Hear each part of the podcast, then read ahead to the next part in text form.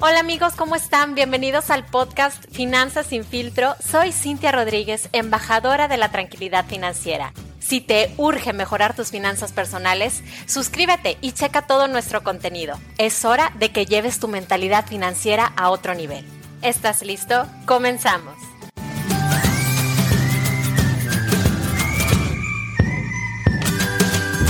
Hola a todos, ¿cómo están? Bienvenidos nuevamente a Finanzas sin filtro. ¿Me extrañaron? Espero que sí, porque ya tenía mucho de no subir episodio. Créanme que ya extrañaba platicar con ustedes.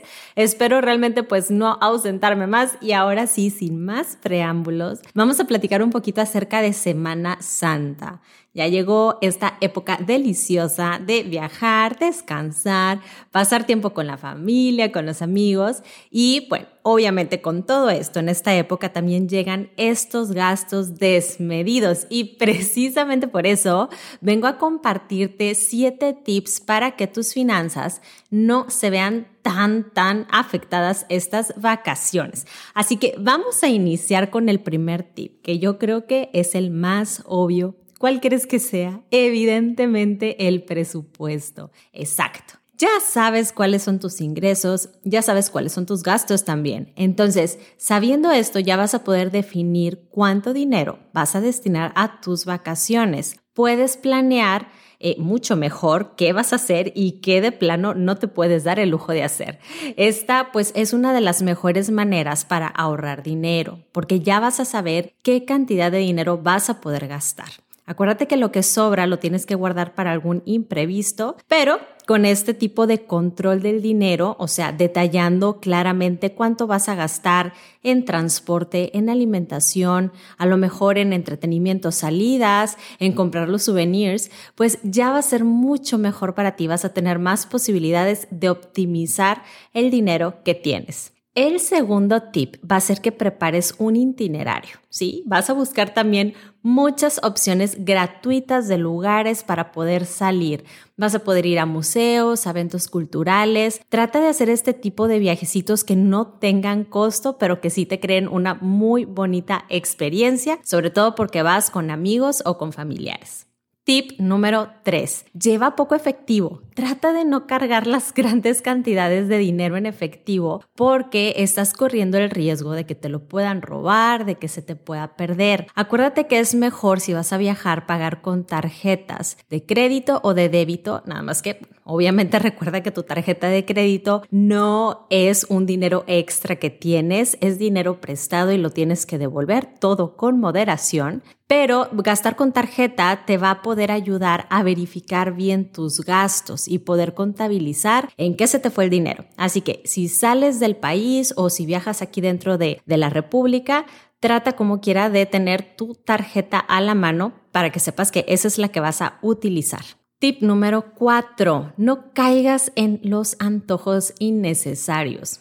Semana Santa es una época de mucho relax, ¿no? Pero siempre las personas tienden como que a caer, ¿no? En, que me quiero consentir muchísimo, quiero comprarme todo lo que se me atraviese, quiero gastar en muchísimas cosas. Acuérdate que apenas vamos empezando el, el primer trimestre del año y aunque es entendible que son vacaciones, no significa que toda tu quincena te la tengas que gastar solamente en Semana El tip número 5, como les platicaba, es que utilices la tarjeta de crédito con moderación, ¿ok? Trata de que aunque te ofrezca algún establecimiento pagar a meses, trata de que mejor te lo cobren todo de contado y si quieres diferir, trata de no extender tanto el plazo. Máximo, trata de diferirlo a seis meses para que sí puedas a lo mejor solventar la deuda que vayas a tomar, pues de una manera más cómoda, sin embargo que no se te haga eterna poniéndolo a 24 meses o 48 meses.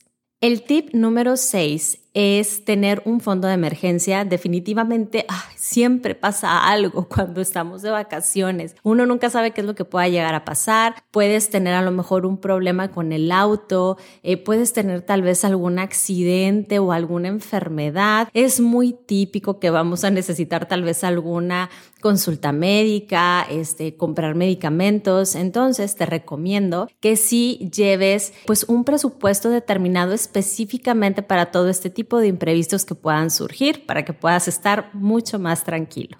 Y el último tip, el tip número 7, ya para finalizar, es que asegures tu tranquilidad, la tranquilidad de tu familia. Si tienes un seguro de gasto médico, asegúrate de que esté pagado, de que esté vigente si tienes un seguro de coche y vas a utilizar el coche, asegúrate que esté pagado, que esté vigente, que te cubra cuando menos los daños a terceros que puedas ocasionar. Y si vas a salir este, del país, pues trata de adquirir un seguro de viaje.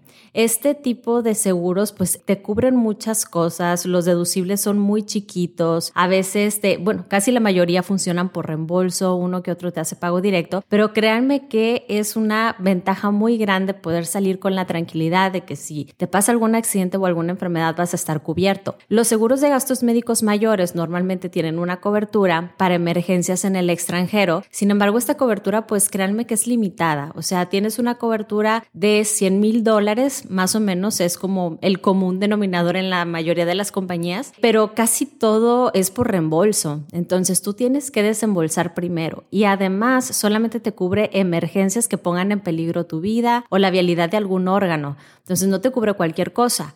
Los seguros de viaje tienden a ser un poco más económicos y tienen como la cobertura un poco más amplia, aunque las sumas aseguradas también son limitadas. Entonces, trata de buscar opciones, asegúrate de buscar y de comparar con diferentes compañías, con diferentes aseguradoras reconocidas y obviamente tome muy en cuenta las recomendaciones de tu asesor.